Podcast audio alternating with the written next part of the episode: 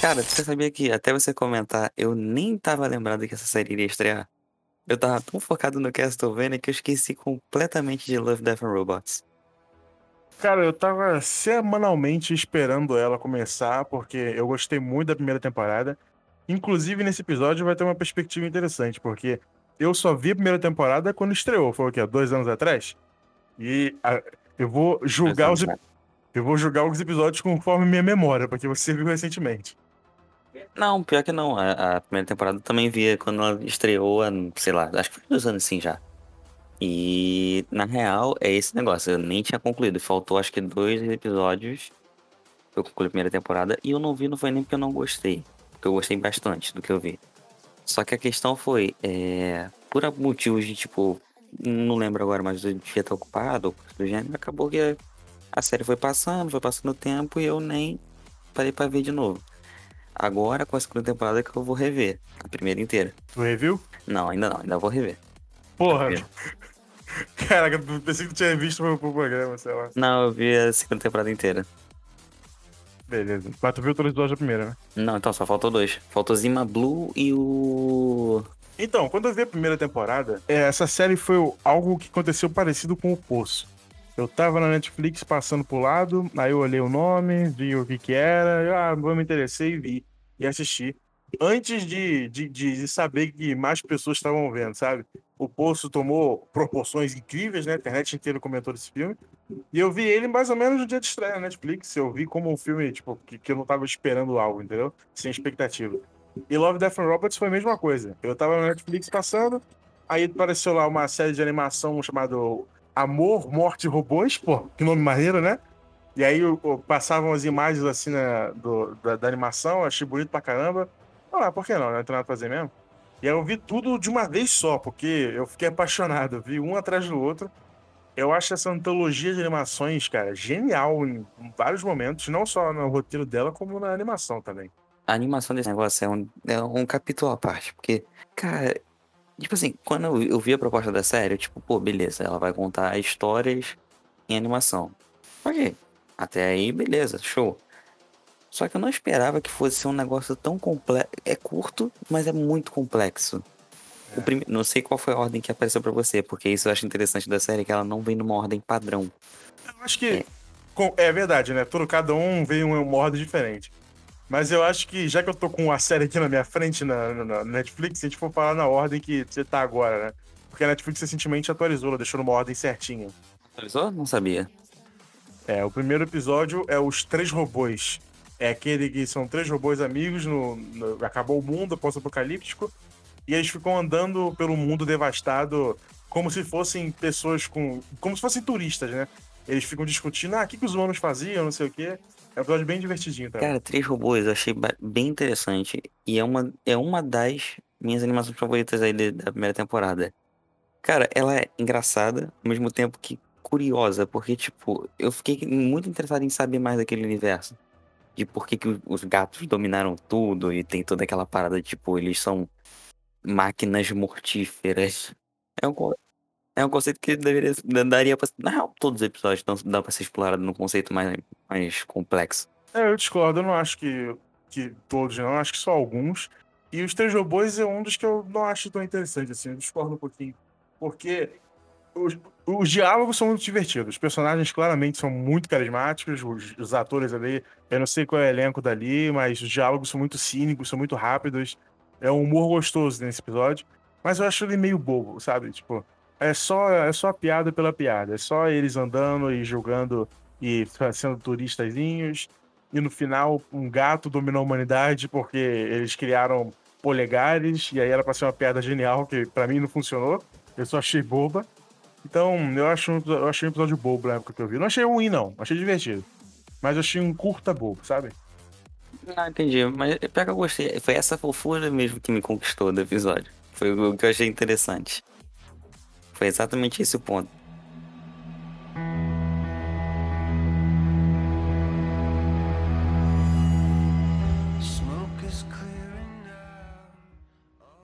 O episódio seguinte é o Para Além da Fenda de Áquila. E esse eu acho foda. Não, esse, esse, é, esse é brabo.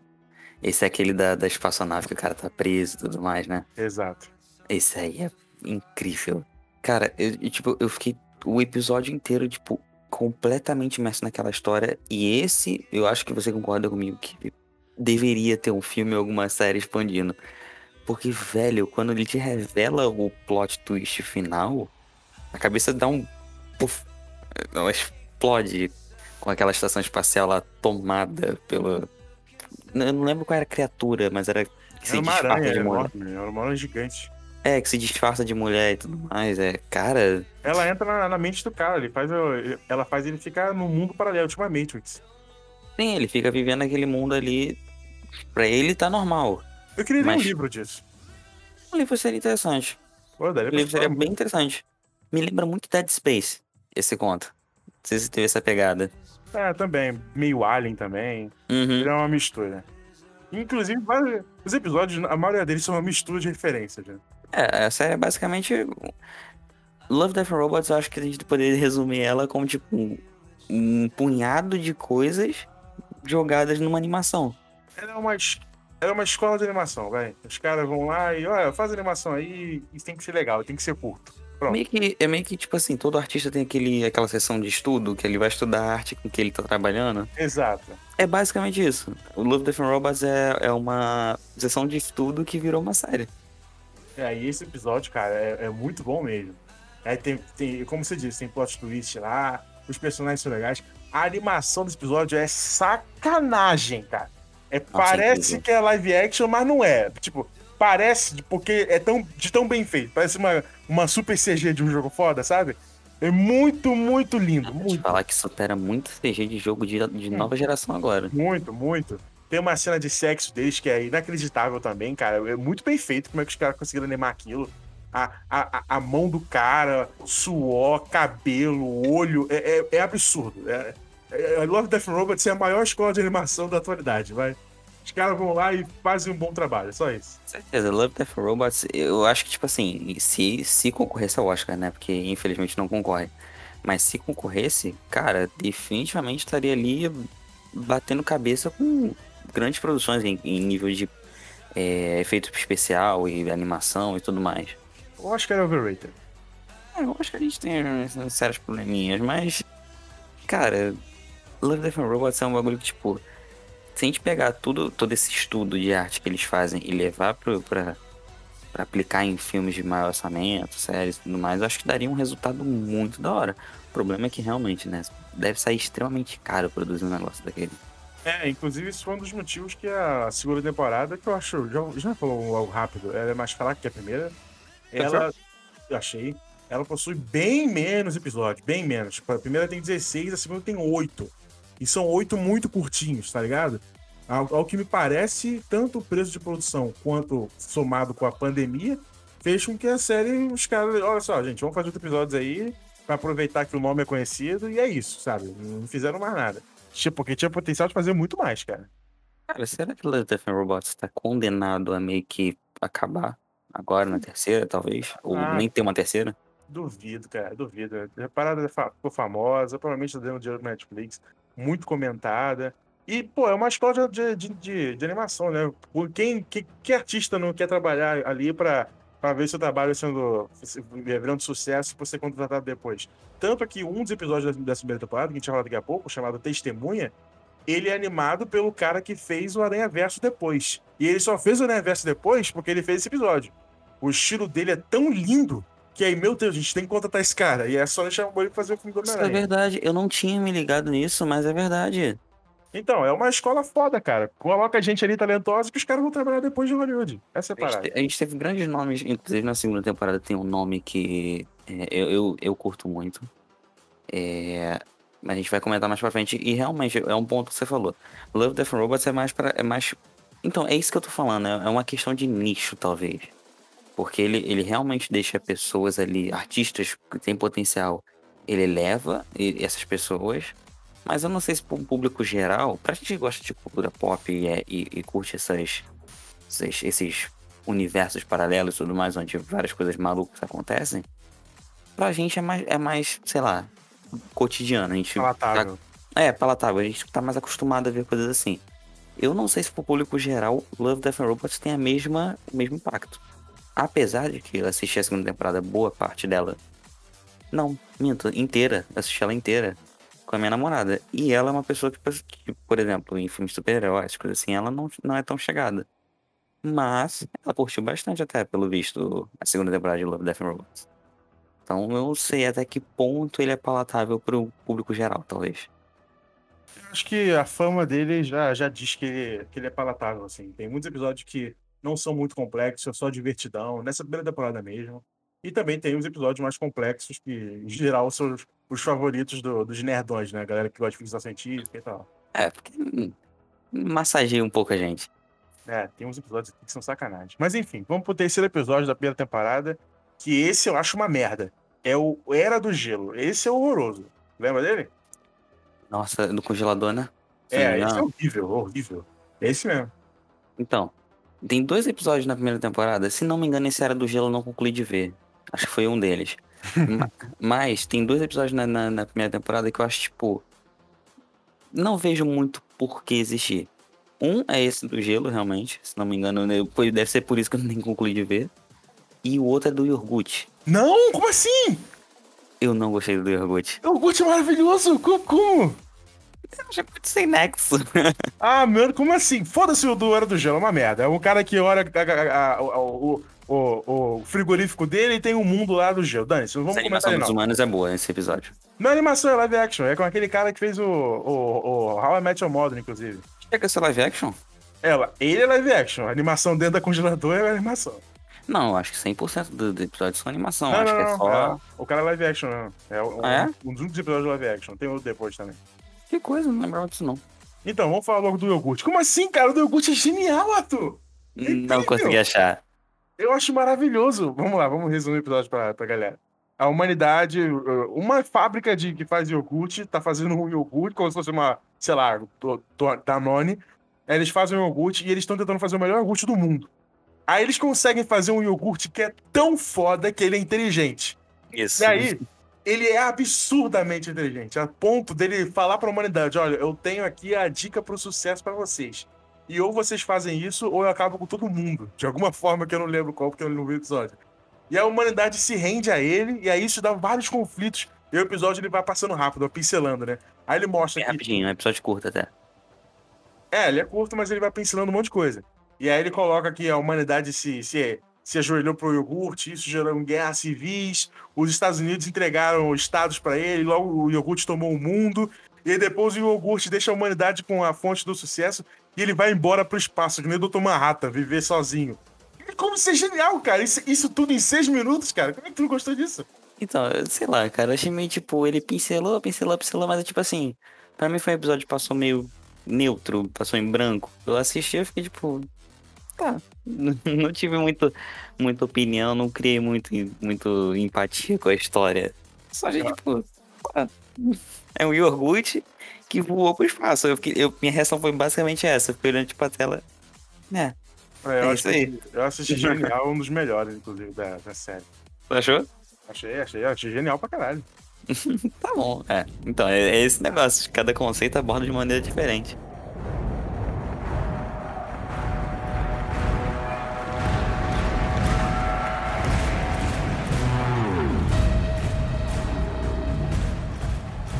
O próximo episódio é a vantagem Sony, é o que você comentou lá. Fala sobre ele, que você esse pareceu sim. ser mais eh, impactado.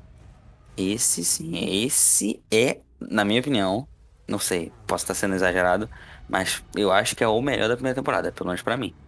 Inclusive, eu lembrando aqui agora, e, e para mim esse episódio foi tão bom, tipo, a um nível absurdo, para você ter noção de como eu queria que expandisse esse universo. De que eu cheguei a escrever uma história no meu bloco de notas, inspirada nessa, nessa, nesse universo que eles criaram. É, o conceito é maravilhoso. Eu pensei em escrever um sobre um episódio da segunda temporada, que a gente vai comentar daqui a pouco. Pra mim, esse, esse a vantagem de. Eu esqueci o nome. A vantagem é, Esse aí mesmo. Pra mim, esse aí foi disparado mesmo. Na, na primeira temporada, eu acho que não consigo pensar. Não.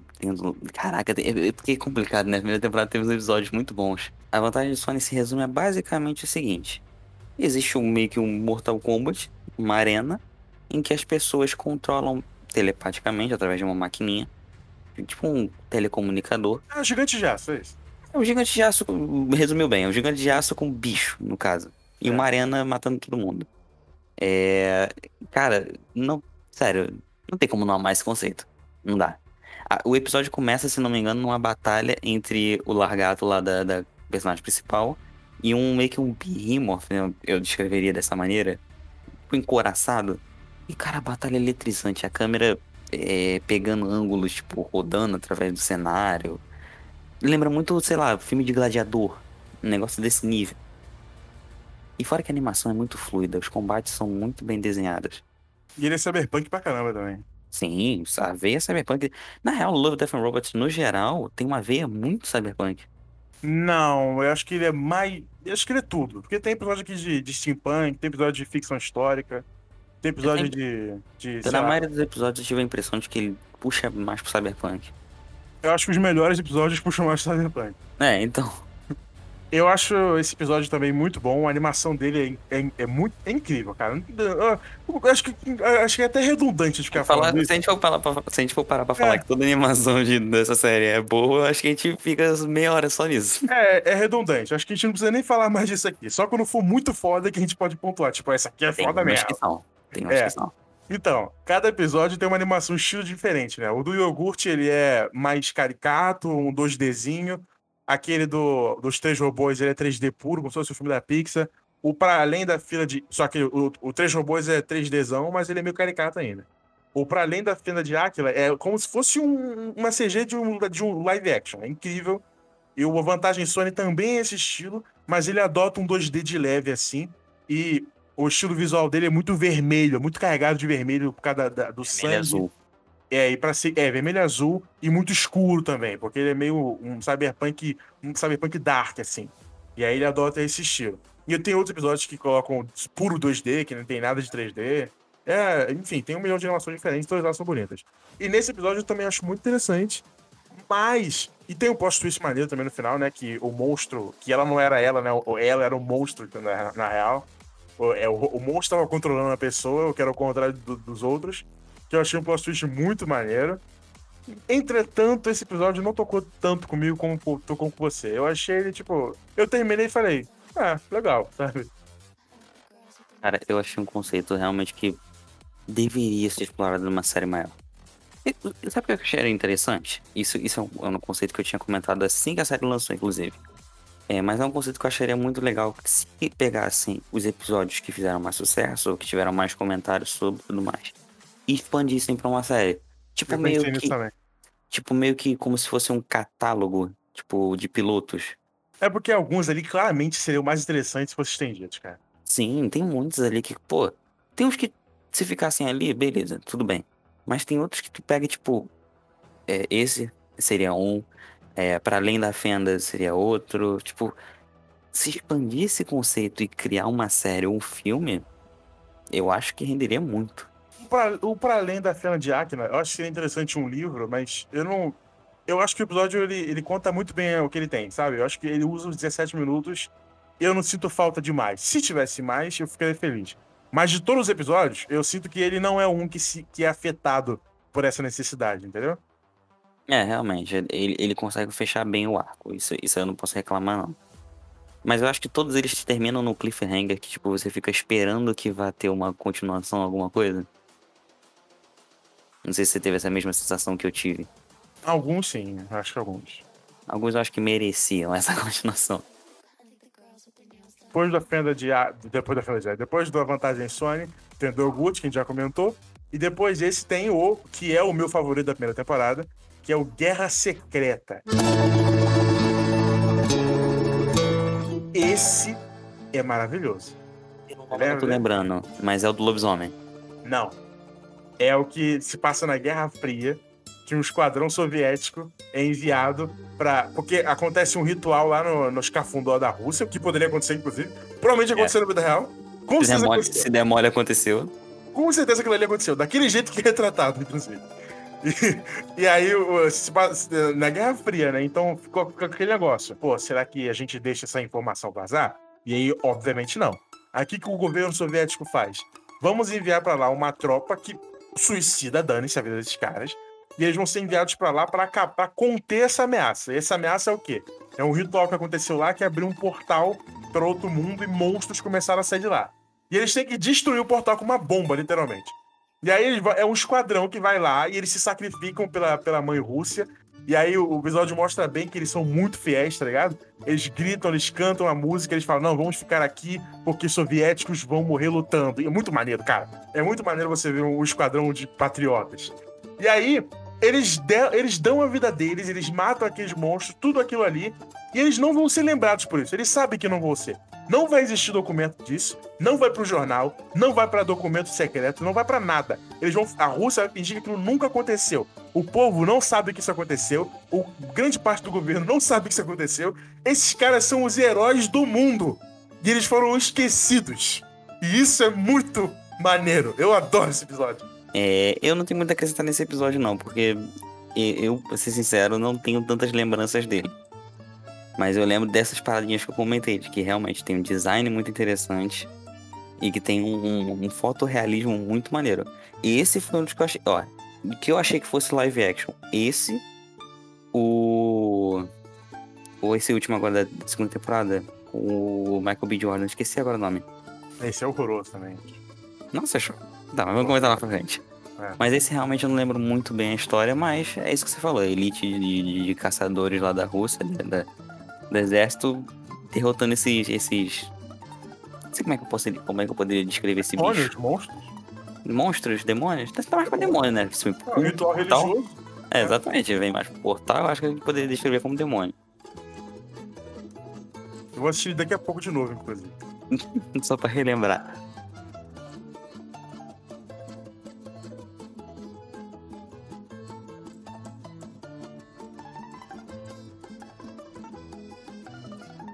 O próximo episódio é o Sugador de Almas. É aquele que se passa numa mina e tem vampiros lá dentro. E os caras entram lá dentro pra roubar, roubar ouro. E aí matam um vampiro. Eu- Esse episódio eu acho muito zoado. Ele é 2D, inclusive. Eu acho o conceito do episódio muito maneiro, eu só achei o final dele que reduziu demais. Qual era o final mesmo, tu lembra? Então, o final foi eles descobrindo que o bicho tem medo de gato. O segundo episódio que tem gato, na real. Não foi, né? Vampiro tem medo de gato. Inferno, né? Cara, o conceito do episódio tava maneiro, o clima do monstro e tudo mais. Mas o erro foi esse, deles terem pegado e botar, tipo, ai, solução do episódio, o, gato, tipo, não, não colou. Love, Death and Robots, tipo Black Mirror. Tem episódios que são uma merda. Tá ligado? Tem episódios que são genial, mas tem episódios que são uma merda. Esse eu acho uma merda. Fato Ele é curioso, nunca vi Black Mirror. É incrível. Veja. Eu vi alguns episódios, na real, tipo, esporádicos. Veja. É incrível. Enfim. Eu tenho Eu vontade não- de assistir. Esse episódio eu acho muito zoado, cara. Tipo, se tem alguma coisa adicionar dele, porque eu acho que não tem nem o que falar, na real. Não, na real, realmente não tem muito a adicionar não, porque eu acho o desfecho dele bem bosta. É, não vejo esse episódio. É muito ruim. É eu- mais um episódio que pode pular. É, e o próximo episódio é o Testemunha. Esse é foda, que é com o cara que faz o, o Aranha Verso. Cara, a princípio eu não curti esse episódio. A princípio. Não sei porque ele me passou uma vibe estranha. Tipo, eu. Sabe quando, tipo, ficou difícil de digerir, mas depois que eu parei pra, tipo, analisar e ver o episódio com mais calma, aí sim eu gostei, gostei muito. Mas a parada do loop dele, de ficar o tempo todo trocando e tudo mais, e o estilo de, de, de cores, a paleta de cores não caiu muito no meu gosto de primeira. Na primeira vista, assim, não, não foi algo, meu Deus, agradável, que eu achei impressionante. Mas depois ele ganha minha confiança. E não à toa o cara, pô, foi fazer o Aranha Verso, que é um dos filmes de animação mais renomados dos últimos tempos, se não me engano. Na época que eu assisti, eu considerei ele o melhor episódio da temporada. Hoje eu já acho da União Soviética melhor, mas esse aqui é um dos melhores. Eu, do início ao fim, eu fiquei entretido com o episódio. Eu achei ele uma obra magnífica, assim, de animação, porque é a primeira vez que eu tinha visto o trabalho desse cara, e o trabalho dele é incrível. Ele faz uma estética maravilhosa de surrealismo ali, de brincar com, Eu não tinha visto ele, não. De brincar com efeitos. É, eu acho foda o trabalho desse cara. E nesse episódio conta a história da menina lá, que é uma, é uma dançarina, uma prostituta, algo assim. E ela acorda no quarto dela é, ensanguentada assim, e ela vê que um cara tava. E um cara olha pra ela pela janela do outro apartamento, e ele começa a seguir ela, ela percebe isso. Aí ela vai fugindo, e aí ela foge, foge do cara sem parar, aí ela vai se, se entrando naquela cidade, naquelas entranhas daquela cidade. Ela corre tão rápido do cara que não dá nem tempo de se vestir, então ela tá meio pelada durante o episódio. Que esse negócio. Sim, lembro. Que esse negócio deles também de brincar com isso, justamente para mostrar, olha só como a gente é bom em animação, a gente consegue fazer tudo. É um estúdio de animação, né? E aí ela foge por tudo, ela entra no, no, no, no lugar que ela trabalha lá, ela começa a dançar com os caras pelada, aí ela corre, aí o cara entra no sei o quê, e no final ele mata ela, e aí descobre que o, que o loop recomeçou de novo, porque o cara começa a fugir dela. É incrível, é incrível. Eu acho o conceito incrível de viagem no tempo, né? Porque eles estão dentro de um loop temporal. E a animação. É, esse episódio eu acho genial, sincero. Esse episódio realmente é genial. Ele é feito. Na real, todos os episódios são feitos por esse estúdio, é o Blue Studio. Que inclusive aqui. Ó, a gente... Por equipes diferentes. É sim, por equipes diferentes, mas a gente tá aqui aberto com o IMDB, né? Porque a gente tem que sempre ter uma fonte de informação confiável. Esse estúdio, para e os ouvintes que não estão sabendo, é, inclusive, além de é, Love, Death and Robots, ele fez Scott Pilgrim contra o Mundo, Deadpool, Vingadores Era de Ultron, Avatar, dá pra ver que os caras não são brincadeira, Sonic e por aí vai. Tipo, tem muitos filmes que a gente não, não, não tá ligado, mas eles já fizeram. Olha filmes ruins e Avatar. Não, não, pera aí, pô. Deadpool e Scott Pilgrim é bom. Isso aí não. Mas eles são estúdios realmente não famoso pro grande público, mas renomado. Nós vamos discutir sobre isso, porque daria uma discussão prolongada, porque eu não, não aprecio, principalmente Scott Pilgrim. Mas enfim. Ah, eu gosto. Próximo episódio é o Proteção contra Alienígenas. Lembra desse? De nome, não. É um, é um que uma fazenda, a galera vive ah, fazenda. Já, já, já peguei, já saquei qual é. Fala aí dele. É do, das cúpulas. Aham. Uhum. Cara, esse episódio é muito da hora, velho. É ação pura. É redneck na veia. O que gosta deve ter se amarrado, com certeza. Pior que não. Não? Não. Caraca, logo tu gosta. Eu não acho ruim, não. Eu só, só, só achei ok. Ah, eu achei maneiro, porque, tipo, se passa tudo naquele conceito de, tipo, o episódio começa, a gente tá achando que é normal, né? Planeta Terra, padrãozão. Mas a gente perceber que, na real, eles estão, tipo, como é que a gente pode chamar aquilo? É tipo uma colonos invasores. São colonos invasores. Colônias mesmo? Não, é, são colônias. E eles são colonos invasores. O planeta não é deles, né? Esse é o plot twist. Ah, sim, verdade. Esse é o plot twist, mas. Eu não sei como é que eu chamaria aquilo. É uma colônia mesmo, né, na real, porque eles estão colonizando, obviamente. É, mas, cara, eu acho esse episódio muito maneiro, aquela cena das máquinas, dele, deles fazendeiros lá, criando as máquinas e partindo pra cima dos bichos. Ele tem uma animação 3D muito da hora, cara. Eu achei bem daorinha. É, eu achei ok. Eu acho. Sei lá, eu acho que ele é só ação, não tem história, sabe? E o plot twist final é legal. Acho que é só isso. Não, é de história, talvez ele não seja dos melhores, mas eu acho que é interessante esse conceito, pelo menos para justificar a ação que tá acontecendo ali. E o próximo episódio é o que todo mundo ama e esse eu não gosto nem um pouco também. O estranho é que a gente acabou de pegar e passar por episódios que eu não gosto. O Sugador de Almas, Produtor de Produção de Alienígenas, e agora chegou mais um que eu gosto, que é o Boa Caçada. Você sabe qual é isso aí, né?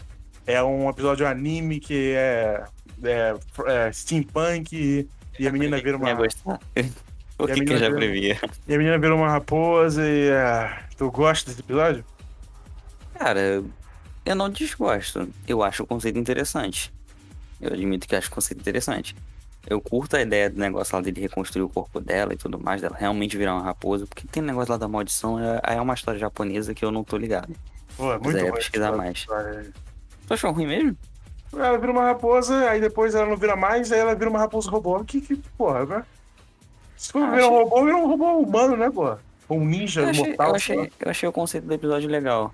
A história, misturar o, o steampunk, negócio meio tecnológico, mas ao mesmo tempo é, visualmente não avançado com uma cultura bem raiz japonesa. É, é steampunk, é, é steampunk, é isso. Ah, é. é avançado, mas não é. Exatamente, mas ele mistura isso com a cultura japonesa, é bem forte no episódio. Isso eu acho maneiro, essa mistura que eu, eu, pelo menos nunca tinha visto antes. Um samurai steampunk, coisa do gênero. Ah, eu acho a ideia legal. Não sei se eu acho legal, na real. Ela não me, não, é, não me é convidativa. Eu achei chato pra caramba. Eu não tenho a menor vontade de rever, inclusive. Não, esse, eu, esse eu, eu- revisitaria.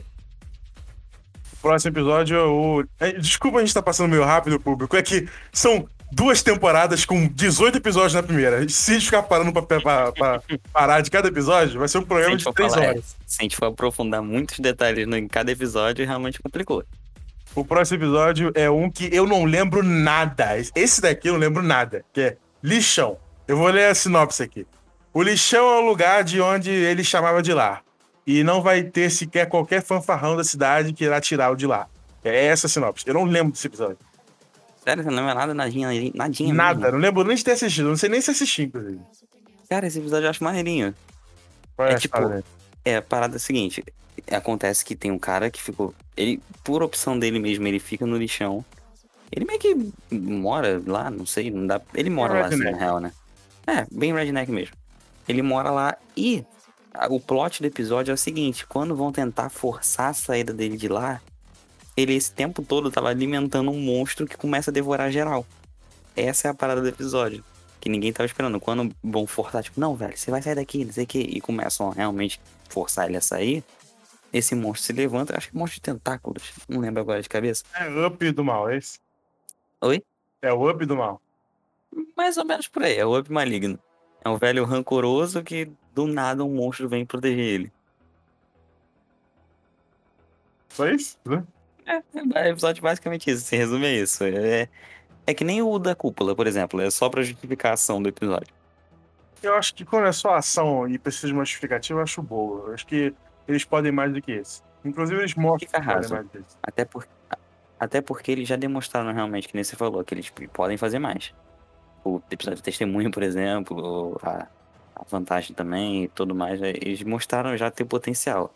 Certo. E o próximo episódio, ele se chama Metamorfos, e é o do lobisomem. Eu sei que tu quer falar sobre ele. Cara, esse episódio eu amei, velho. Sério. É, é, é- pra mim, ele tá meio que pau a pau ali com o da vantagem de Sony. Ele, em questão, pelo menos, de animação, batalha e tudo mais, pra mim ele foi incrível. Toda aquela parada, tipo assim. A história, pra resumir, é, se passa, no, se não me engano, é na Arábia Saudita. é no Oriente Médio. Não Afeganistão. Afeganistão? Uhum. Eu não lembrava exatamente qual país da, da Ásia, mas Afeganistão durante a guerra. Só que o que acontece é que tem uma segunda guerra, entre algumas aspas, acontecendo por debaixo dos panos. E uma cena que me achei muito maneira, que me marcou, foi quando ele. Porque o que acontece é, o exército americano chamou os lobisomens para derrotar o, o exército adversário. E o que acontece é que no exército adversário também existiam lobisomens, coisa que, pelo que eu me lembro, o episódio não previa que iria acontecer.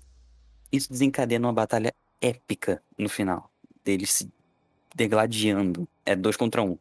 Mais um episódio que. Eu não acho episódio ruim, fique claro. Eu achei ele legal também. Mas eu acho que mais um episódio que não me cativou tanto, assim. Eu assisti ele e eu fiquei, tipo, ah, ok, né? Eu não achei ele ruim. Eu achei a animação é maneira.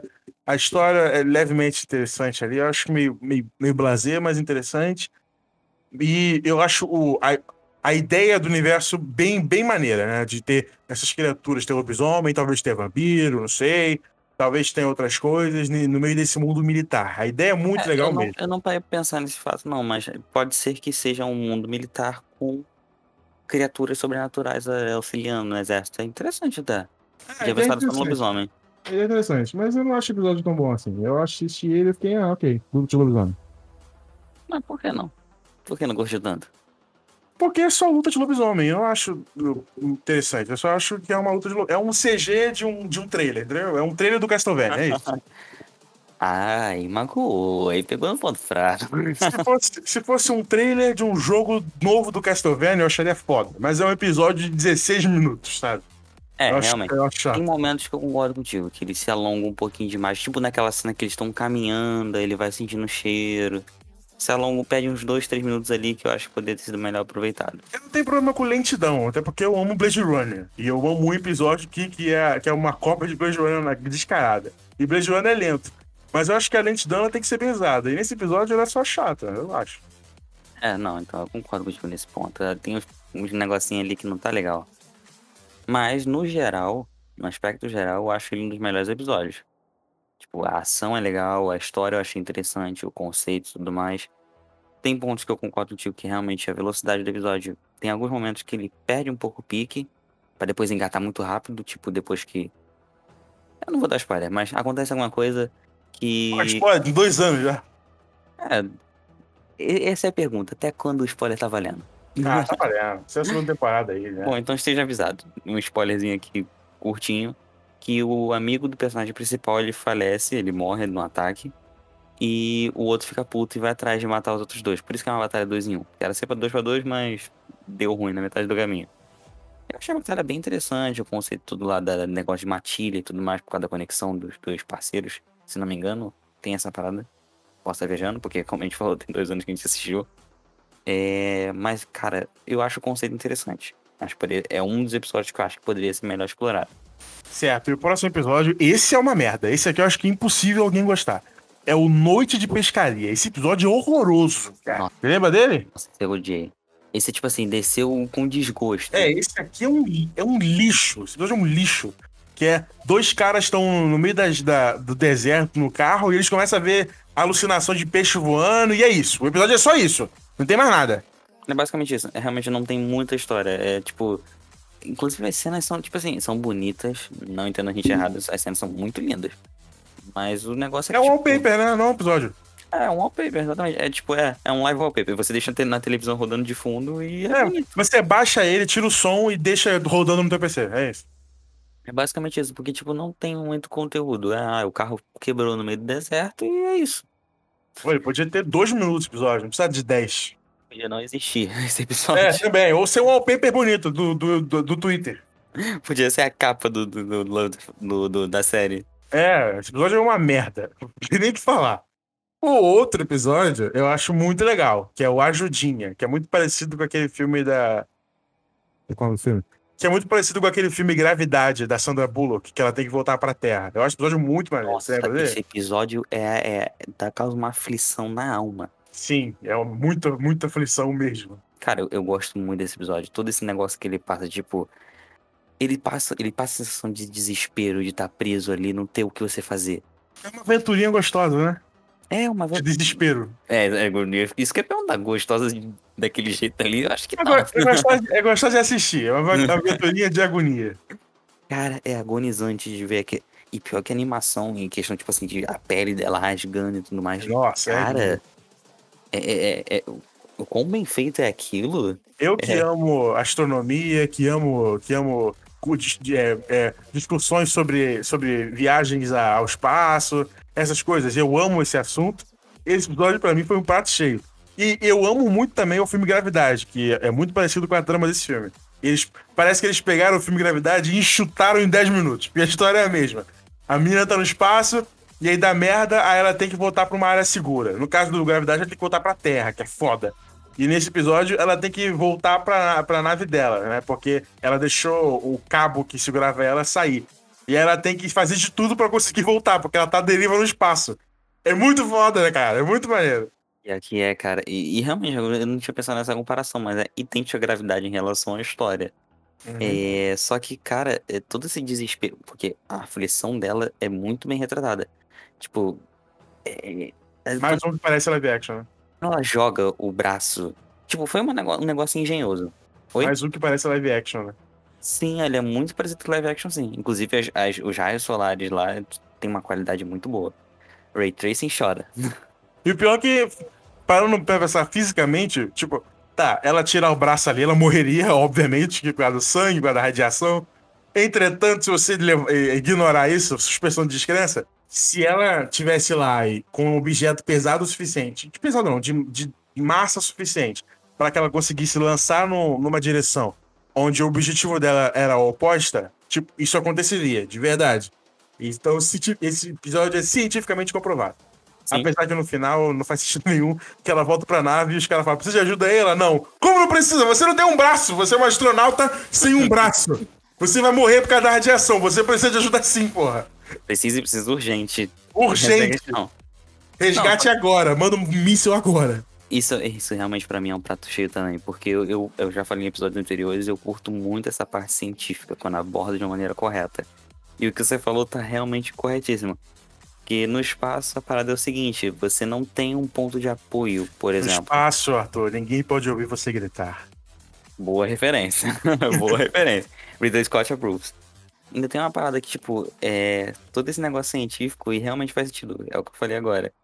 É, no, na- no espaço você não tem um ponto de apoio.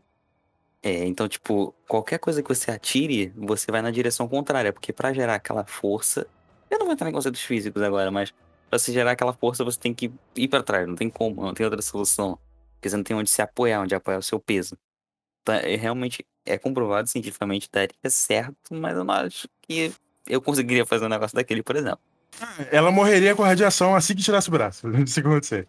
Dependendo de como a, a a roupa dela é também, a vedação não seria suficiente, ela perderia o ar. Cada pressão interna do. do... É conceito físico. Tirando a parte do braço, é cientificamente comprovado. Tirando a parte do braço e alguns detalhezinhos, sim, é comprovado. Ok, o próximo episódio é o Histórias Alternativas. Esse muita gente não gosta, eu gosto, acho divertidinho. É um episódio de 8 minutos que ele meio que. Eles falam que tem um negócio lá, uma máquina que vê o que aconteceu no tempo em, diver- em diferentes alternativas, né? Diferentes possibilidades. E eles só veem a morte do Hitler. E aí, o que aconteceria se o Hitler morresse aqui? O que aconteceria se o Hitler morresse aqui? E aí é só um episódio bobinho. Ele não é complexo nem nada, ele não tem uma história foda. Oi? Esse eu não vi, esse foi um dos que eu não vi, eu tenho certeza. Então, é, é um episódio divertidinho, sabe? Não, não, não leva a sério nada. Vai, vai, vai pensando que você vai ver um episódio bobinho. Ele, ele é isso. Ele tem oito minutinhos, é bobinho, é colocando o Hitler, tipo, ah, o que aconteceria se o Hitler comesse o sorvete? Aí ele engasga e morre, sabe? É só isso. mas eu acho divertidinho. Não é lá essas coisas, mas é divertido. Eu não acho um episódio ruim, não. Tem gente que odeia, eu não entendo esse ódio. Eu acho um episódio curtinho demais pra ser Tem uns odiado. episódios, uns episódios bobinhos também, pra aliviar um pouquinho. É, ele é bobinho. A animação dele é bonitinha também, é 2D puríssimo, é bem, bem simples. Parece South Park em alguns momentos, mas eu gosto. E o próximo episódio é o 13, Número da Sorte. Esse é maneiro também. Que é com aquela. A, a, que a menina trabalha numa, numa tropa espacial e tem uma nave que é inteligente. E que a nave não gosta de ninguém. Lembra desse? maneiro, lembro. Lembro assim, a, a nave 13 lá, esqueci agora o nome do personagem. Eu também não lembro o nome da mulher, mas o nome, da na... o nome do episódio é Lucky 13. Em português, Isso. 13, número da sorte. E a nave, ela era tipo. E é tipo uma nave, tipo a Millennium Falcon, que ela tem uma inteligência artificial que ela não gosta de pessoas. Apesar de não ser desenvolvido no Star Wars, né? Mas enfim. Aqui nessa, nesse, nesse episódio é desenvolvido pra cacete. Eles falam que a nave é uma nave que ninguém usa, porque ela não gosta de ninguém, ela já. Várias pessoas já morreram nela. E ela tá, já tá abandonada, eles só pegam peças dela pra usar em outras. E quando isso acontece, as naves acontecem acidentes com elas, que as pessoas acham que é uma nave amaldiçoada. Mas essa, Sim, disso. mas essa protagonista, ela, cara, eu vou pegar essa nave e vambora. E aí a nave faz de tudo pra matar ela. Mas aí a mulher continua viva. E aí, com o tempo, a gente vai vendo ela se afeiçoando à nave. E a nave se afeiçoando com ela. Aí passa com que a nave passa a gostar dela. E elas viram uma dupla dinâmica, que eu achei muito maneiro. Foi legal o conceito dessa parada, tipo assim, criar o vínculo entre. entre, entre e. Foi legal essa parada de criar o vínculo entre a inteligência artificial da nave e a pessoa em si. Eu achei legal, achei interessante. Eu também, esse episódio também é uma animação foda. A protagonista, a atriz, eu não lembro o nome dela, mas ela aparece no. Ela é uma personagem maneira no Orange is the New Black, aquela série da Netflix que acabou. ah, então é uma atriz oficial mesmo. É, é. é, mas, é, mas é um CG por cima dela, mas não é live, não é live action, não. E. Eu achei que tinha sido uma, uma live action. to- Live action não, né? Uma animação total, criada do zero. Não, tem CG por cima dela. E essa atriz, ela é uma personagem muito maneira, que eu não lembro o nome, no Orange is the New Black da Netflix, que acabou na segunda temporada. Eu não vejo o resto, é uma merda. Eu não vi. E ela, não ela faz nada. episódio, ela faz episódio, ela manda muito bem, e eu gosto. Acho que não tem ninguém que não gosta desse episódio. Quer Ah, dizer, sempre tem, né? Sempre tem. ah, tem, sempre vai ter. Mas Eu não também gosto de Scott Pilgrim. Tem gente que no mundo não acredita nisso. Pera, você não gosta de quê? Do Scott Pilgrim. Tem gente no mundo que não. É, não- tem, não tem muita gente que ama de paixão esse filme. Eu não sou, não, mas eu gosto bastante de Quase Pilgrim. Então, o próximo episódio é o Ponto Cego. Esse daqui é mais um que eu não lembro absolutamente nada. Nada. Lembro do nome, pra ser sincero. Ó, vou ver a sinopse aqui e ver se você lembra. Uma gangue de ciborgues faz um ataque relâmpago em um comboio armado. Realmente não lembro nada desse episódio. Vamos pular então, porque nenhum dos nós dois Gente, lembra pula. dessa história. E o último da primeira temporada, o último segundo da lista atualizada da Netflix, é o Zima Blue, que é o episódio que todo mundo ama também, e eu acho foda-se. Que é o episódio que o cara lá que é uma. Uma. uma ele é um, um negócio de lavar piscina e ele vira uma inteligência artificial, um robô artista, e aí ele vira o Dr. Manhattan, e é isso. Não, então, eu comecei a ver esse episódio, mas eu também não terminei. É outro episódio que eu, tipo, comecei, mas não cheguei ao final. Não eu achei chato pra caralho também. Não lembro por quê, mas provavelmente porque eu também achei ele meio chato. Eu acho maneiro, quem, quem, quem gosta e tudo mais. Não, não, não me incomoda. Porque eu realmente vi muita gente elogiando, tipo, meu Deus, é o melhor e tudo mais. Só que não me interessou muito, não. É, é que ele tem uma filosofia já manjada por qualquer um que conhece ficção científica, cara. Que é que um ser, o Zima Blue, ele é um robô que chegou num nível de, de, de inteligência, de, de compreensão do universo tão alto, que ele decidiu ser o mais simples possível. É tipo que o, o cara que. É tipo um cara ganha loteria, e aí ele fica milionário, e aí depois ele faz um monte de coisa, vive uma vida maluca, e ele chega no final da vida, ele quer saber, eu vou voltar lá pra minha fazenda, aí ele deixa o dinheiro de fora e vai viver uma vida simples, sabe? É isso. É, os mas Zima- é. É tipo o Dr. Manhattan. O Dr. Manhattan chegou num, nível tão alto que ele falou assim: quer saber? Eu quero uma vida simples, quero ser como fosse um mortal, com uma, com uma mulher que eu amo, e aí a série do Watchmen. É isso. Então, é, é isso, cara. Blue eu não acho complexo. Eu acho episódio chato pra caralho, eu- e é só isso. Eu não sei porque amam esse episódio, não. Não tem nada a acrescentar, porque como eu falei, eu não lembro de ter visto esse episódio completamente, então, tipo. É, pra você ver que talvez ele não tenha sido tão interessante assim, pelo menos aos nossos olhos.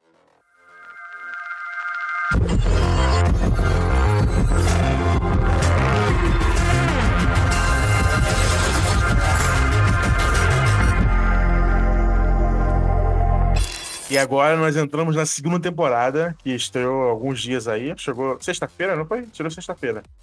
Acho que foi na E- sexta. O primeiro episódio já é. Eu não sei se nessa temporada ficou diferente pra todo mundo também, que nem na primeira, mas eu acho que não. O primeiro episódio é o atendimento automático ao cliente, que é da, da idosa que tem um aspirador robô em casa. Então eles não mudaram a ordem, que pra mim também foi a mesma coisa. E aí, você gostou dele? Pô, amei, cara. Não tem como não gostar. Pelo menos na minha opinião, não tem como não gostar. É, eu gostei também, é muito divertidinho. Cara, inclusive ele, ele começa com uma música muito boa, cara. Um comentário rápido. A protagonista idosa é horrorosa. Horrorosa. Meu Deus, horrorosa. Eu- Não animação, animação é bem feita. Tô falando ela em si, o design, entendeu? Ah, você tá falando do, do visual, não da atuação. É. aqui. Não, da- do visual. Os olhos um afastado do outro, a cabeça gigante, parece um- uma, uma aberração. É horrível, cara. Nossa, Dava- não, de design ele é feinho mesmo. Dava medo em alguns momentos. Eu, Caraca, meu, que que é isso, cara? É Coisa bizonha, horrorosa. né? Ela parece um inimigo do Dark Souls, cara. Boa comparação. É muito feio, é muito feio. E a história é que ela tá na casa dela. Eu achei interessante aquele resort de, de Wall-E, que os idosos não fazem nada, só ficam sentados. É uma ideia que não tá tão distante da realidade, né? Eu consigo Não, ver o que tá acontecendo. Se a gente for para pensar que, tipo assim, o filme. O filme não, né? o episódio gira em torno de um aspirador de pó que tá quase matando as pessoas. Velho, o aspirador de pó a gente já tem. então, né? Acho que o aspirador de pó um dia vai matar as pessoas. Não, também acho que não, espero que não. Mas. Mas, essa, mas a ideia de um resort super automático, onde os idosos não fazem esforço nenhum, tipo, ah, jogar, jogar xadrez. Senta na tua cadeirinha, bota o óculos Rift e joga. Ah, eu quero ver o jogo. Você vai sentar na tua cadeirinha, ver o óculos Rift e jogar. Um robô vai, vai lavar tua roupa. Você só vai ter que se, se esforçar pra levantar e deitar na sua cama. Ou nem isso. E aí, o robô vai fazer tua comida, o iFood vai, já vai entregar lá. E a família vai ter que pagar, sei lá, por mês alguma quantia. Por mês não, né? Por ano, alguma quantia exorbitante. Eu não consigo ver isso longe da realidade, sabe? Se, se o Elon Musk anunciasse isso ano que vem, eu, eu acreditaria, sabe? Pelo contrário, eu in- inclusive acho que é um futuro totalmente plausível, de que sim, vai existir no futuro um lugar que. Porque já- se a gente parar pra pensar, já existe. São os asilos. Então, tipo, é mais um exagero do que seria um, um asilo, no caso, no futuro. Então, meio que é plausível, sim. É, é palatável a gente ver uma realidade assim no futuro. Não, acho que vai acontecer daquela forma, inclusive. É uma cidadezinha pacata, pa, pa, paz pra caramba, onde os idosos ficam sem, sem fazer esforço nenhum. Porque quando você coloca o óculos, o óculos é isso, né? Você tá em outra realidade, você tá em outro mundo, E os caras podem dar a paz que quiser. Ah, você tá agora, tá numa ilha no Caribe, senhor. Seu Gilberto, de 83 anos, tem uma novinha sentada no seu colo. Você tá bebendo uma escol. Você tá vendo o jogo do Flamengo. é isso, tá ligado? Eu consigo ver isso acontecendo facilmente com o idoso. Não, pior que sim. Pior que realmente é, é totalmente possível criar uma, uma realidade paralela. E a ação do episódio é muito maneira. Ele parece aquele episódio de Black Mirror chamado Metalhead, que o mundo foi dominado por robôs, só que os robôs, eles são tipo aqueles robozinhos da Amazon, tá ligado? São pequenininhos, são quatro patas, correm pra caramba e tem arma dentro Aquele, dele. aquele amarelinho da Boston. É, é tipo aquilo. É um episódio que, que pega aquilo. Acho que até pegaram a autorização da Amazon. E é isso. É, é, um, é um, um bagulho que parece ser doméstico, mas que tá assassinando as pessoas. E aí a velhinha tá dentro da casa e ela e o cachorro têm que sobreviver. Eu fiquei o episódio inteiro tenso. Não mata o cachorro. Mata a velha, mas não mata o cachorro. Sabe? e é, é divertido. Eu achei bem divertido. Achei, achei o conceito interessante. Ele é bem divertido. A animação é muito divertidinha. Muito caricata. Eu gostei. Apesar dos humanos parecerem demônios. Ah, nem todos. Por exemplo, o velhinho do bigode é maneiro. É, ele, é uma, ele, ele parece o pai do Cid, né? Meu Deus! tá bom, realmente. Parece um pouquinho. Tá, e o próximo episódio é o Gelo. Esse aqui eu achei whatever. Que é. São os amigos que vivem no. Eu achei muito interessante, na real. Eles claramente não estão na Terra. Eles falam que não estão na Terra. Eles estão num lugar super gelado, como se estivesse na Antártida, assim, num planeta gelado. E eles vivem dentro de colônias que parece ser, pra mim, que bombeiam alguma coisa lá do. Da, do- do- de dentro do planeta, tipo petróleo. Não sei o que, que é, não fala no episódio. Eu também tive essa mesma impressão. Mas eles vivem nesse lugar que bombeia alguma coisa, alguma energia que eles precisam para sobreviver. E ao redor deles é um lugar super perigoso, porque eles ficam dentro daquele bunker, mas tá dentro d'água a parada, né, cara? Então tem um milhão de, de, de, de criaturas que eles, que eles desconhecem. E uma que eles conhecem é umas, umas baleias, que elas precisam sair para respirar, então eles sempre vão um desafio adolescente. E eles também são meio mutáveis, que eles correm mais rápidos que qualquer humano normal, pulam mais alto. Eu- Eu acho que seria o melhor um tipo de quadrinho do que um episódio, O entendeu? episódio fala que eles são modificados, coisa assim. Eu acho que seria melhor como um quadrinho do que como um episódio. Sim, talvez. Mas uma coisa que eu gosto muito nesse episódio, mas aí é conceito pessoal, é que o mesmo cara que animou esse episódio foi o que animou os principais clipes da banda Gorillaz. Não sei se tu conhece essa banda.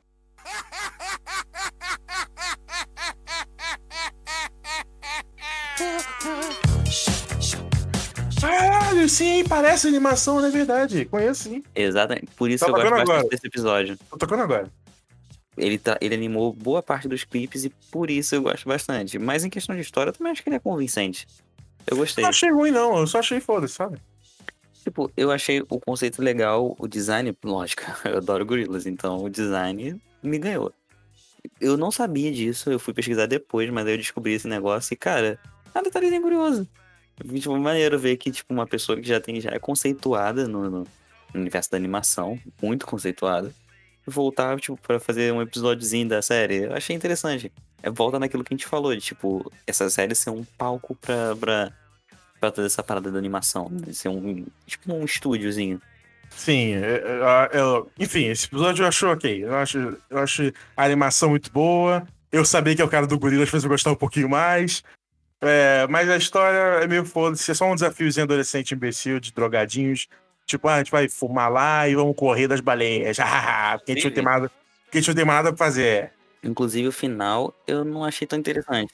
É, que ele salvou sem, sem ter os poderes, né?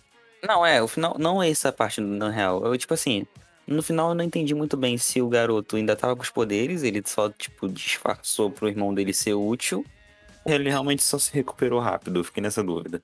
E o próximo episódio, o próximo episódio, eu acho ele o melhor episódio de Love, Death and Robots. E eu acho que, não diria que é difícil, mas é um desafio superar ele, pelo menos na minha opinião, pelas próximas temporadas aí. E o nome dele é O Esquadrão de Extermínio. Inclusive, editor, eu peço até que você dê uma vírgula pra gente falar desse episódio.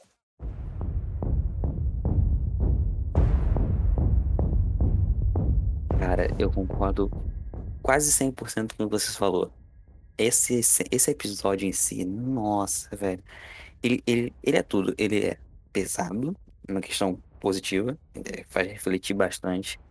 Ele tem uma estética incrível, uma animação fotorrealística que eu acho muito maneiro.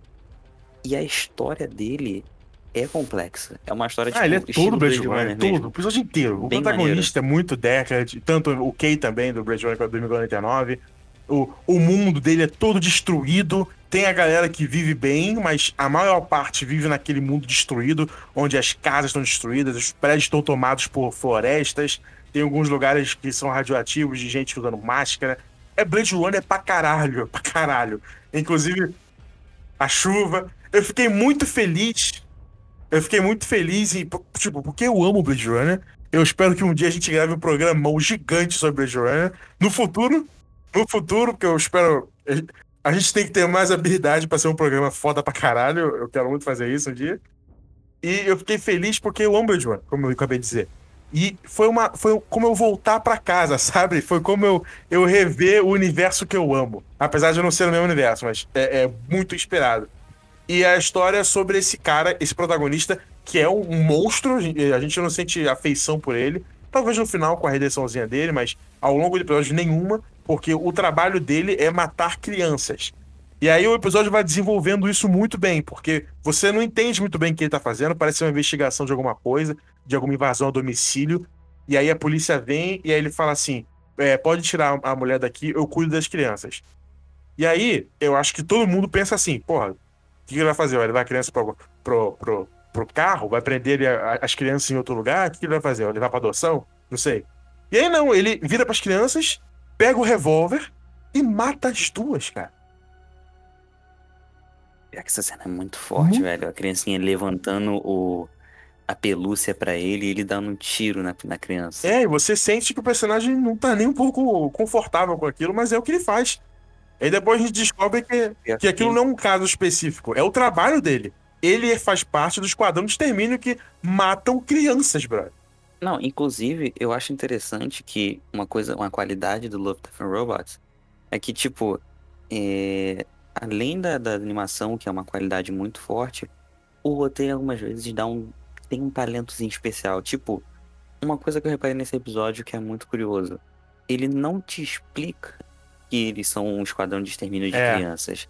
O que, o que acontece é, quando ele tá voltando pra Cidade Alta, eu vou chamar assim, porque o próprio episódio não denomina, mas quando ele tá voltando pra Cidade Alta, ele tá no carro dele ouvindo relatos, relatos não, né? É tipo um rádio policial sobre outros casos e quando você vai prestar atenção no que, que uh, a pessoa no rádio tá falando, ela tá falando sobre crianças que foram achadas e mortas.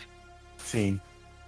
E aí. Então ele deixa ali, subentendido, você consegue pegar. E, e tem outro também, isso a gente entende depois que isso não é gratuito. É um conceito de ficção científica muito extrapolado, muito inteligente, porque, tá, o cara é um monstro porque ele mata crianças. Só que quando a gente começa a pensar naquela como aquela sociedade funciona, isso é um ato monstruoso, mas dentro daquele conceito ali faz sentido naquele mundo horrível, né? Que também é o que Blade Runner tem. Que eles matam crianças justamente porque, provavelmente, o, o episódio não deixa explicado isso, mas se você entende pouco de ficção científica, você pode começar a raciocinar o porquê, né? Tentar encontrar uma solução eles, a humanidade deve ter chegado num ponto que o, a, o avanço populacional foi tanto que os recursos não davam para todo mundo. E aí, eles passaram a deixar que as pessoas. Provavelmente teve um histórico aí de só pode ter um filho por vez, e passou a chegar ao ponto de nenhum filho. Agora a, gente, a sociedade não pode ter nenhuma criança. Provavelmente isso é uma lei que aconteceu algum, algum tempo atrás, e esse grupo foi formado. E aí as pessoas que vivem na, na cidade alta são as pessoas que tem uma, uma fórmula ali científica que faz as pessoas ficarem imortais. E aí isso po pode se prover de, sei lá. Enfim, é um, é um conceito científico, né? Pra gente pensar, não é pra, não é pra deixar claro o que, que é. E eu acho isso foda. É, e outro detalhe que, realmente, concluindo o que você falou na raciocínio aí, é a parada que, tipo, a, ela, ela, a série nem que dá uma explicada do porquê que isso tá acontecendo, com uma frasezinha que a não lembro o nome dela, da personagem. Nem lembro se o nome dela é citado, acho que não. Daquela cantora de ah, ópera. Asiática. Ela cita pro. É, ela cita pro personagem principal de que, tipo, como é que a gente vai deixar mais gente entrar na festa se o pessoal não quer ir embora? Fazendo essa analogia. Sim, sim. Então, tipo, tem muita gente no mundo e, tipo, não tem, não tem condições de deixar mais gente entrar, sendo que tá todo mundo imortal e os recursos são limitados. Essa é a questão. Thanos estava certo. Ah, nesse episódio sim. Nesse episódio, Thanos estava certíssimo. Então, cara, eu acho, eu, eu acho o episódio lindo, a animação dele é linda. Esse conceito de física científica nele é muito bem feito. Ele, ele é lento, um episódio de 18 minutos. A história dele pra contar é muito, muito menos que isso. Mas eu não vejo problema nenhum ele se estender em cenas do cara olhando, dele pensando, dele lembrando, dele no carro. Quando, naquela cena final que ele chega lá com a mulher linda, que a gente vai falar dela daqui a pouco. Eu acho tudo foda, cara. Esse é o favorito também? Cara, eu acho que não tem como não ser. tipo, ele é muito bom mesmo nessa temporada, ele se destaca. Então, e esse personagem, que, que, eu, que eu falei que ele tem um certo arco de. Arco não, né? Que ele tem uma certa redenção ali. Porque ao longo do episódio, apesar dele ser um monstro, o trabalho dele ser monstruoso, ele vai se questionando o que, que ele tá fazendo. E aí, quando chega no final, ele encontra uma casa onde tinha uma, uma mãe, uma mulher. E quando ele, é uma casa, tipo, no meio do nada, aquela mulher tava claramente se escondendo para viver com a filha. E aí, quando ele chega lá, ele, a gente vê que o a conversa que ele tem com aquela mãe, a gente vê que ele não tem mais nenhum sentido de humanidade, né? Não só ele, aquela, aquela sociedade não existe mais humanidade. A humanidade morreu para aquelas pessoas. E ele, a humanidade é, é algo tão distante daquele, daquele personagem que ele não consegue nem conceber o porquê dela existir. Porque aquela mulher tá lá com a filha dela, cuidando dela na casa, e aí ele vê ela, ela menina, ele acha fofinha e tal, mas ele não entende o porquê. Aquele personagem, ele claramente não tem mais nenhuma humanidade, porque ele chega ao ponto de questionar aquela mãe que tava cuidando daquela filha, o porquê dela fazer aquilo. Tipo, ele tá vendo uma mãe cuidando de uma filha. E ele não tem a humanidade, o discernimento de humanidade para conseguir conceber o porquê dela tá fazendo aquilo. Ele só achou que ela tá fofinha. Ele pergunta pra ela, por que, que você faz isso? Aí ela, é sério que você tá me perguntando isso? E ela fala, olha o, o, o olho dela, ela, ela tá viva, é o que me dá motivação para viver. Do que adianta eu viver tanto tempo se eu, eu não tenho mais nada? E é a minha, minha filha que me dá o, o prazer de viver, de ver ela crescer, de ver ela conquistar, de ver ela, existir. É a humanidade, né, cara? Você ser humano, né? Esse personagem é inocente. Inclusive, inclusive, volta aquilo que a gente falou no episódio de Invencível. Sobre a humanidade através dos olhos da criança. Então, tipo, é, essa é a parada. Esse personagem, assim como o Omni-Man, ele não conseguia enxergar isso. Ele só foi enxergar no final.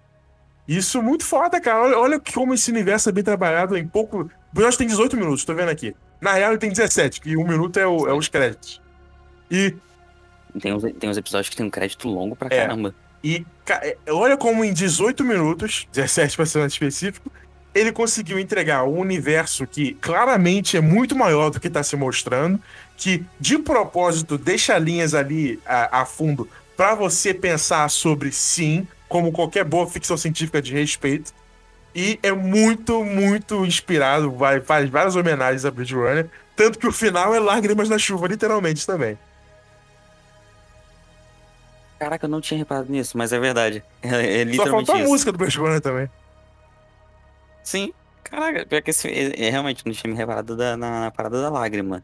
Mas é, é. totalmente, cara. E, nossa, velho, esse episódio é muito bem construído. Todo o arco dele, da, da, do personagem entendendo aquilo tudo. E realmente a mãe dá uma resposta para ele que é, é, é, é, categórica, cara. Ela fala, tipo, é, eu não sou tão egoísta de gostar de viver para sempre e não dar a oportunidade dela viver. Exato, cara. Cara, esse episódio aí, ó. Netflix acertou em cheio. E no último momento ele, ela tenta tirar a arma dele, né? Mas aí ele acaba pegando a arma. Ela fala: Não, me mata, me mata. Deixa eu. Me mata e deixa ela viver. Num ato de desespero que uma mãe faria. E aí ele larga ela, aí ele se afasta, sai da casa.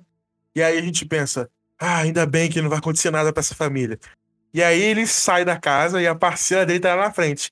E se a parceira dele tá ali na frente, você entende que não é só ela que vai chegar ali, né? E aí ele, e aí ele pega a arma e dá um tiro nela antes que ela consiga matar ele, mas ela também atinge ele. Ele leva um tiro, acho que na região ali do, do abdômen. E aí ele mata ela na hora, aí ele vai andando, solta a arma, aí ele chora com as lágrimas da chuva, que nem Blade Runner. E aí ele morre. E aí ele fica nesse final triste pra caralho, que também é Blade Runner pra cacete. Que ele morre e aí você pensa, ah, a família tá bem. Não, não tá bem, cara, porque os dois policiais morreram ali e a mãe tava se escondendo com a, com a menina ali. Vai chegar a polícia, vai matar a bebê e acabou. É isso que vai acontecer. Pior que eu não tinha para pensar nesse lado, mas é possível, é totalmente plausível. Com certeza acontecer. vai acontecer. Já, já- só não mostrou a sirene pra não ser óbvio. eu acho episódio foda, eu acho genial. É o melhor episódio de, de Love, Death and Robots. Eu acho difícil se superar. Na segunda temporada eu concordo que ele é o melhor, mas eu ainda tenho um carinhozinho pelo A Vantagem de Sony. Beleza, e o próximo episódio é Snow do Deserto. Esse daí eu acho um uma decepção foda. Cara, eu tenho que concordar um pouco com você, tipo, quando a premissa do episódio começou, de toda aquela parada dele ser especial, de. Ah, ele Tem maior cara de Star Wars, né? mais. Tem, pior que tem, pior que tem, muita. É, eu achei interessante, a princípio. Só que depois, cara, começou a desandar, ficou sem graça. É, aquela menina apareceu do nada, quer andar com você. Por quê? Porque sim. É, foi- ele foi um episódio meio fora da curva, um ponto fora da curva. Realmente aquele ali decepcionou um pouco e ficou Ele é um episódio que Sejamos apresenta muito mais do universo legal do que uma história boa. né? É, ele cria um, ele cria um universo maneiro. Inclusive, eu gostaria de saber, por exemplo, como ele, o Snow, ele ganhou aqueles poderes dele de regeneração. Mas ele fica Eu achei-. Ele arranha Eu achei raso. foda que, tipo, no nosso universo a gente dá boa noite pra dormir, né? Eles dão bom dia. Eles dão bom dia pra poder dormir. Porque o sol é tão quente que eles precisam dormir de dia. E à noite que eles andam. E Verdade. aí ele tem aquela cápsula Uhum. lá dele que por dentro tem um negócio de frio pra ninguém morrer lá dentro. É muito maneiro o É, conceito. é muito maneiro, muito. É tipo um casulinho lá que ele faz. É, e aí tem aquela, aquela galera atrás dele que é muito Han Solo, né? Inclusive a mulher fala, vou te matar. Aí você. Ele tá na pose do Han Solo, na mesa do Han Sim. Solo, com alguém discutindo que vai matar Sim. ele porque alguém tem a cabeça dele. E aí ele tava com a mão na arma. Eu, cara, esse cara vai matar e acabou, sabe? Mas é, foi, esse episódio inteiro, na real, foi bem um Star Wars mesmo. Foi- É. Bebe muito da fonte de Mandaloriano. Deserto, pessoal querendo matar e tudo mais. É bem isso mesmo. E o final é zoado pra caramba, porque a menina é um robô. Aí, aí a história, ah, vamos ficar juntos pra sempre agora, porque diferente de uma mana, eu sou um robô. É, fica por aí, né? Tipo, é o que eu falei. Ele, se, ele apresenta um universo maneiro, mas não, não é tão legal assim. A animação dele é foda animação também. Eu acho A que é um bom animação é um ponto. bom ponto. Que realmente ele se destaca no meio dos outros, porque ele também é um, mais um que, que preza muito pelo realismo. Esse pelo visto mais do que os outros, na real. E o próximo episódio é o Grama Alta. Esse eu também achei bem maneiro. Que é o que o cara tá no, no trem, lembra Lembro, dele? esse foi um dos meus favoritos da temporada inteira. Tá, meu, meu também. Porque Fala eu tenho aí. muito apego pelo, pelas histórias do, do Lovecraft. E esse episódio, ele pega muito pesado nessa vibe. Ele, Total, né? Eu não tinha pensado ele, nisso. ele pega verdade. muito pesado nessa vibe de Lovecraft. Lovecraft, Stephen King também. Ele pega, ele vai muito nessa onda de tipo um mistério sobrenatural que ninguém consegue explicar que, por que aquele evento acontece e leva as pessoas à loucura. Então, tipo, não tem nada mais Lovecraftiano do que isso. É, Verdade, verdade. e toda essa parada, tipo, eu- a- o maquinista ele sabia do que estava acontecendo, ele já tinha uma noção. E ele avisa, olha, não entra na grama e tudo mais. Não sei se foi essa a lição que o episódio quis passar, mas tipo assim. Não entre na grama. não, é também. Ó, jovens, não entre na grama. Aí, ó, fica aí, aviso.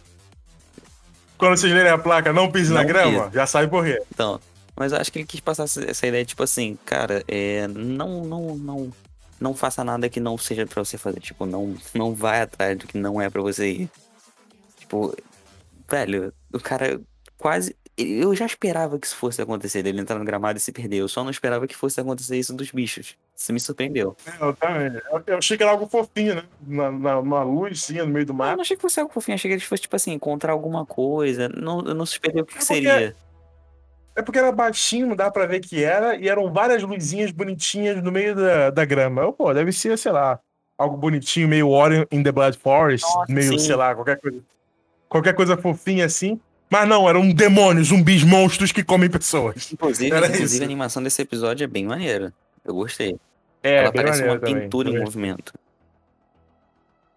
É meio. Inclusive, os quadros, ela- ela- acho que ela é 20 quadros por segundo, é diferente dos Eu outros. não notei a quantos mais quadros, mas eu percebi que de né? vez em quando ela cai o FPS. Ela parece que cai. É, são 20, são 20 quadros por segundo, pra dar essa estranheza. No começo eu fiquei incomodado, mas logo depois eu embarquei. Eu acho bem legal o episódio Literalmente também. embarcou. Muito, muito bom. é, literalmente. E a última frase lá, depois que o cara consegue voltar pro, pro, pro trem, Muito é, é muito Lovecraft, né? Uhum. Porque o, o, me- o, o, o cara lá, qual é o nome dele? Qual é o nome do cara? Do Trabalha? maquinista? E o maquinista fala pra ele assim: olha, senhor, não fala pra ninguém que você viu aqui, porque eles não vão acreditar de qualquer jeito, né? Muito Cara, foda, muito, cara. muito Lovecraftiano. Inclusive, não sei se é impressão minha, mas o visual do próprio personagem é idêntico ao Sim, Lovecraft. é. De- Depois que você me falou de ser Lovecraft, é verdade, ele, Ele é parece bastante. Tá? Lovecraft. Então, e o próximo episódio é o Pela Casa. Esse eu achei genial também. Esse É- episódio é muito bom. Eu também amei. Eu amei. São sete minutinhos, seis minutinhos sem contar os créditos, que é todo de stop motion e é sobre as crianças na véspera do Natal. Conta o que acontece aí, Arthur. Oi? Conta o que acontece aí. Cara, simplesmente, é tipo, é noite de Natal normal, eles estão lá de boa na cama, escutam os barulhos e desce. Ah, beleza, criança normal. Eu fiquei naquela, tipo, ah, é um, tipo, vou encontrar Papai Noel, o episódio vai ser legalzinho, fofinho. Eu imaginei, né? Porque como teve na temporada anterior alguns episódios de descanso, também achei que fosse acontecer alguma coisa parecida. Mas não. Cara, ele faz uma referência direta ao Labirinto do Fauno. Cara, muito Uhum. maneiro ele bota, quando realmente se revela o que, que é o Papai Noel. Cara, e o episódio ainda deixa umas questões no ar que eu, eu- antes mesmo do episódio comentar, já tava minha namorada comentando, tipo, tá, o que aconteceria se eles fossem do mal? Se eles fossem do mal, não, se eles fossem garotos malvados. Então, essa ideia do, do Papai Noel ser um monstro é muito maneira, cara, muito. Porque é muito convidativo, é muito conveniente as pessoas criarem um vovô bonitinho, bonzinho, né? Com roupas vermelhas, que dá presente pras crianças. Não é convidativo pra caramba? É, é muito, é muito fofinho. Então, mas se a gente parar pra pensar, quando, quando a gente coloca isso no ar mais mitológico, que é uma criatura mitológica que dá presente pra quem é bonzinho, é, quando você enxerga por esse lado, é mais difícil enxergar ele como um vovô que veste gol vermelho, né? E aí o episódio coloca ele como um monstro assustador de, de Tim Burton, cara. Eu achei isso genial, porque aí isso começou a viajar na minha cabeça. Eu, caraca, e se o Papai Noel, se existisse, seria um monstro assim, cara, imortal, que julga as crianças e dá presentes pra elas sim ou não. E é maneiro ele cheirar as crianças, né? Ele cheira e fala: You are good. É, a voz dele é muito maneira. Aí ele cospe o presente, uma coisa nojenta. Cara, eu achei genial, genial, genial. Ah, é muito, é muito bom, é muito bom. O conceito do episódio é interessante, a história que ele é feita é interessante. Eles capricharam nesse. É um terror incrível, cara. E o stop and motion dele é legal, é divertido.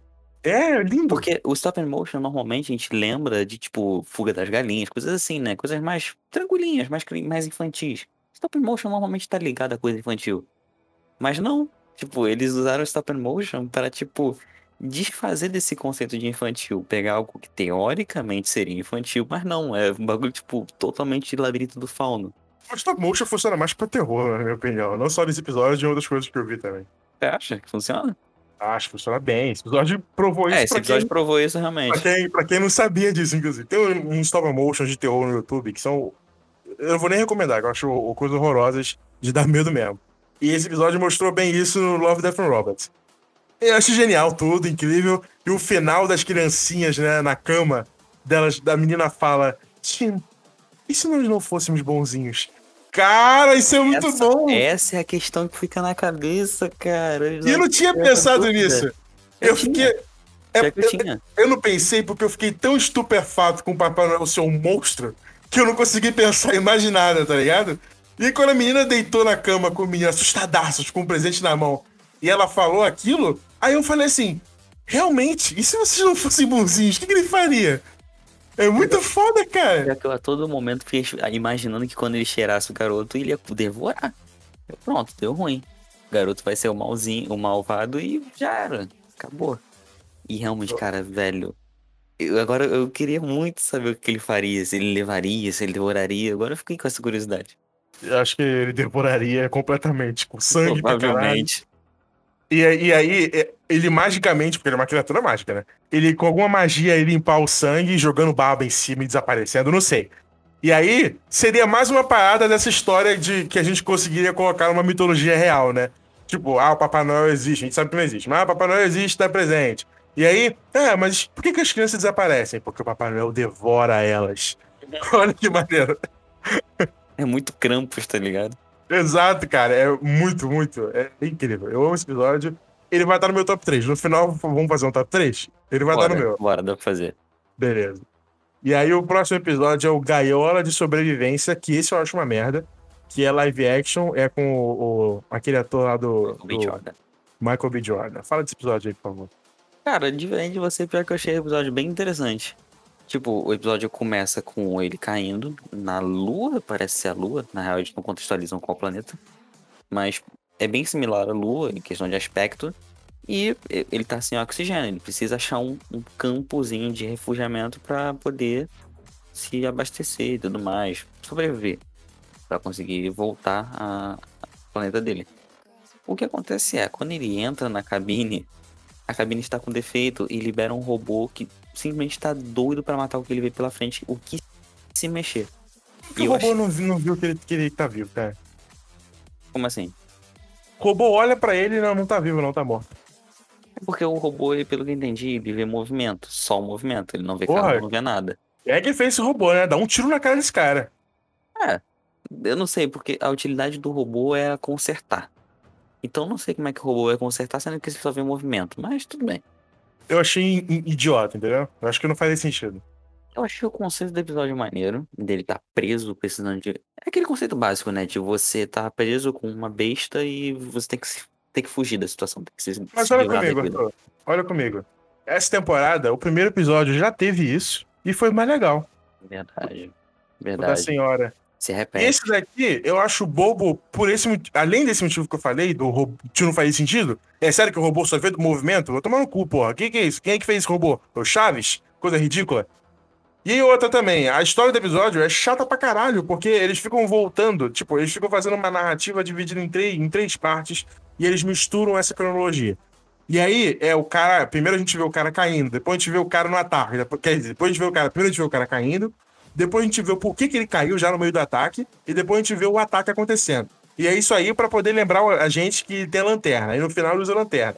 Mas eu acho bobo pra caralho, porque é cansativo. A gente já sabe que o cara vai cair, e o episódio tem 13 minutos, eu acho o ritmo chato. A gente sabe que o cara vai cair, e o episódio fica repetindo, voltando coisa que eu acho inútil. Se fosse mostrar a parada da lanterna, mostrava logo e, e, e o episódio em cinco minutos logo, sabe?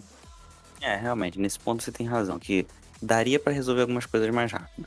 Só que eu acho o conceito, o conceito não, né? A solução é interessante. A solução foi, foi, geni foi genial. Eu acho que foi legal. Apesar de que eu não entendi muito bem o, o conceito de ele só ver movimento, ele ver luz, eu não entendi essa parada muito bem.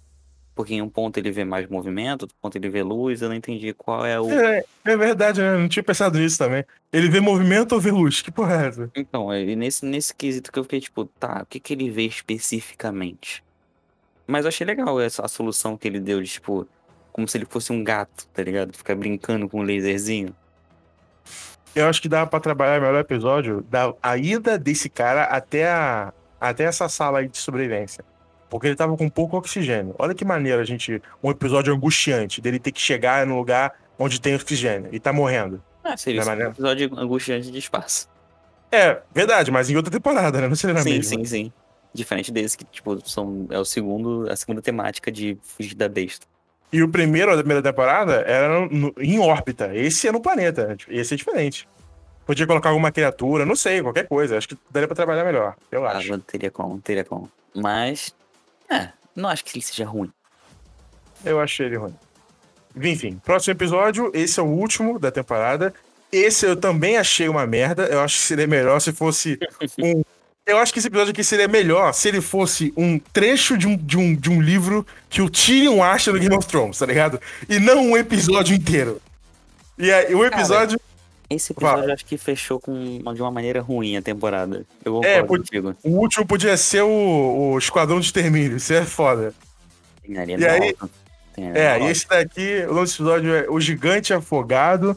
E aí, eu acho a ideia, como eu disse, é mais interessante para um texto do que para um episódio em si. O episódio inteiro é sobre esse pesquisador e a perspectiva dele de um gigante que apareceu no, na praia.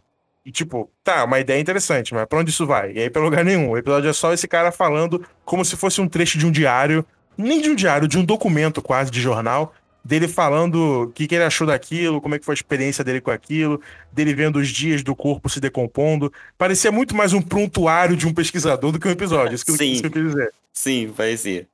E aí o episódio fica só nisso, é 13 minutos só disso.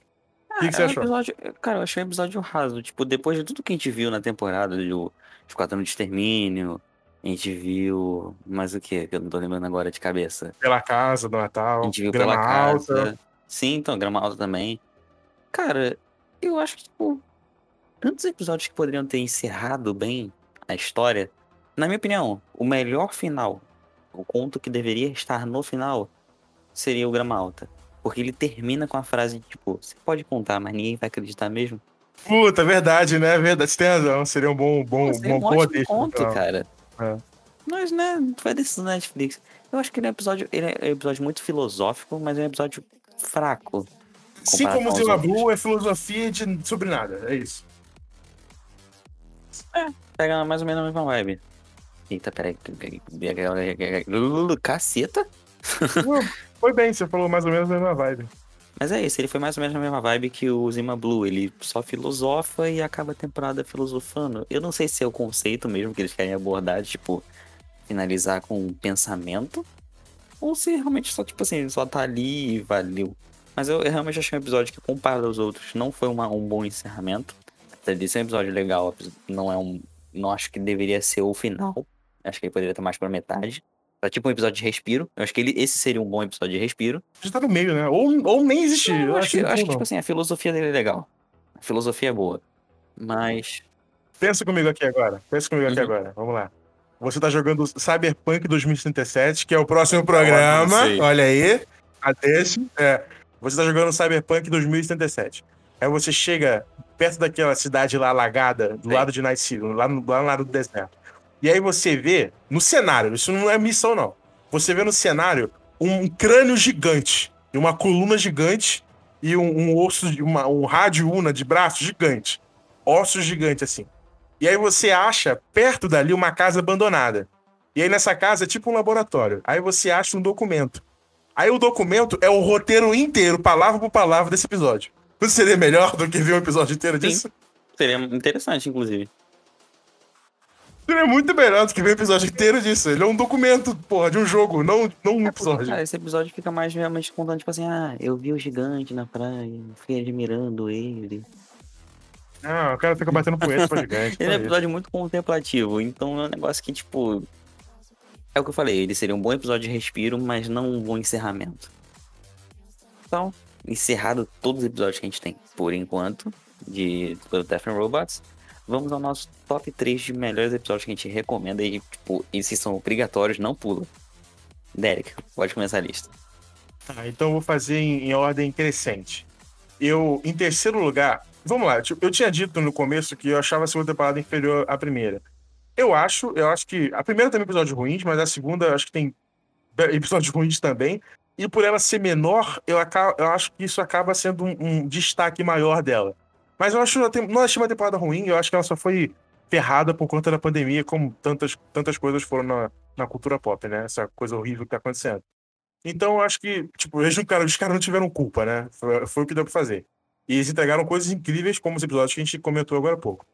Então, pra fazer um top 3, eu pego dois episódios da segunda temporada e um da primeira. Apesar de ter achado a primeira uma temporada melhor, mais, mais, mais, mais, com, mais consistente com a qualidade dela. Mas enfim. Em terceiro lugar, eu coloco o Pela Casa, o da véspera de Natal. Como eu disse, eu acho genial. É um dos episódios mais curtos da série, se não o mais é o curto. mais curto. Eu acho que ele eu acho que ele só fica atrás do episódio do Hitler, que tem seis. Esse aqui tem sete. É, mas acho genial, por ser um stop motion, diferente de todos, já chama mais atenção ainda. Incrível, a gente já comentou dele, eu acho genial. Em segundo lugar, eu coloco lá o da Guerra Fria, Guerra Secreta, lá o nome, lá da primeira temporada, que é o da Guerra Fria, que eu já falei. Eu acho esse episódio incrível, eu acho aqueles personagens incríveis. Eu amo eles serem, eles terem tão afinco com a União Soviética. E, tipo, eu amo mais ainda o fato de que, caso aquilo ali acontecesse na vida real, a gente realmente nunca saberia, Arthur, porque a União Soviética ia esconder aquilo ali sim, Certeza sabe? absoluta. É, pro- é, deve ter acontecido. Com certeza aconteceu, e Ah, a gente der não sabe. Né? A Rússia, a Rússia eu espero, eu espero tudo. Então, terceiro lugar fica lá o do Pela Casa, em segundo esse da Guerra, da Guerra Fria. E em primeiro lugar, o Esquadrão de Extermínio, genial, Blade Runner na veia, amo esse episódio. E é isso. Esse é o meu top 3. E o seu? Então, agora meu top 3. Meu top 3 é o seguinte, eu vou, eu vou fazer diferente. Já eu vou pegar um episódio único da primeira temporada, que obviamente todo mundo já sabe qual é, e dois da segunda. Eu concordo. Diferente, eu fiz Não, é. isso, pô. Ah, é verdade. Tem- viajei, viajei, viajei. Não, você pegou dois da primeira. Não, eu peguei dois da segunda. Ah, é. Você pegou só o da Rússia, da primeira. Ah, mas tudo bem. É. Mas então, meu top 3 é o seguinte.